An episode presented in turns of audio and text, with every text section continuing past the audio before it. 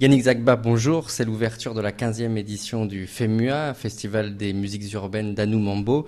Un rendez-vous important pour les artistes et leur public. Alors, comment se porte la musique ivoirienne actuellement? La musique ivoirienne se porte très bien. Il y a un progrès à, à, tout niveau. Il y a hum, de nouvelles choses qui se passent, de nouvelles sonorités. L'industrie est vraiment en train de monter avec euh, la présence des majors, euh, le développement des labels indépendants, euh, l'arrivée aussi des plateformes de streaming. Tout ça, je pense que la musique se porte bien. Alors la mort en 2019 du Daishikan, la star du coupé décalé DJ Arafat, a d'abord laissé un vide.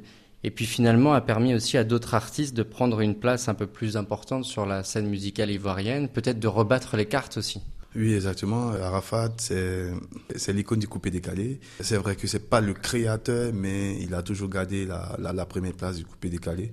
Sa disparition a, a quand même euh, joué fort sur ce style de musique-là, mais qui, qui existe toujours quand même. Il y a aussi d'autres euh, personnes comme Serge Beno qui continuent, Ariel Chenet, euh, du Demix et, et bien d'autres. On a vu que le coupé décalé donc est un peu en perte de vitesse. Aujourd'hui, est-ce qu'on peut dire que le rap ivoire domine euh, les autres genres? Oui, j'ai envie de dire, tout est une question des cibles. Ceux qui menaient le coupé décalé, justement, ils avaient la tranche d'âge que ceux qui font le rap ivoire aujourd'hui ont.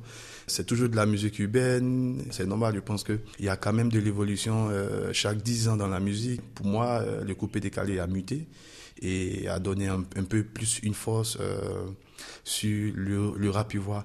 Même le rap ivoire, c'est scindé en deux parce que là, aujourd'hui, il y a un mouvement qu'on appelle le mouvement des enfants qui est vraiment en train de cartonner, qui est une fusion du rap ivoire et du coupé décalé, j'ai envie de dire, parce que en termes de sonorité, tout ce qui est rap ivoire, mouvement des enfants, ce sont des anciens chansons qui sont passées, qu'ils essaient de ramener euh, avec des samples, avec beaucoup de choses, où ils rajoutent des drills. Euh, voilà, ils font ça à leur sauce pour justement euh, être satisfaits. C'est vrai que ce rap ivoire, il a des singularités. Il, il se divise en plusieurs sous-genres le maïmouna, le, la drill, la trap, le zigei, et puis aussi euh, le rap chrétien qui connaît un succès euh, fulgurant et qui est assez singulier à la Côte d'Ivoire. Vous pouvez en dire un mot? Tout est une catégorie, tout est une catégorie d'âge.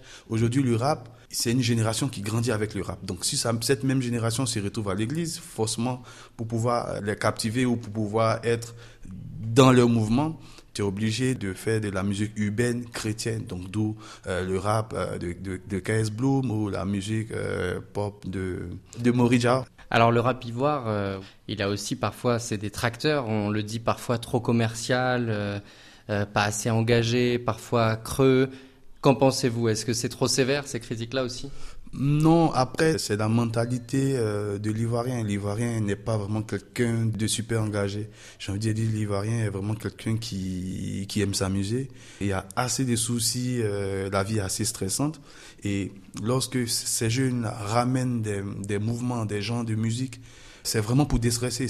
Il y a par exemple le Zouglou qui conscientise déjà, qui est vraiment engagé. Et dans le rap, il voit maintenant, euh, c'est pour faire danser, c'est pour déstresser.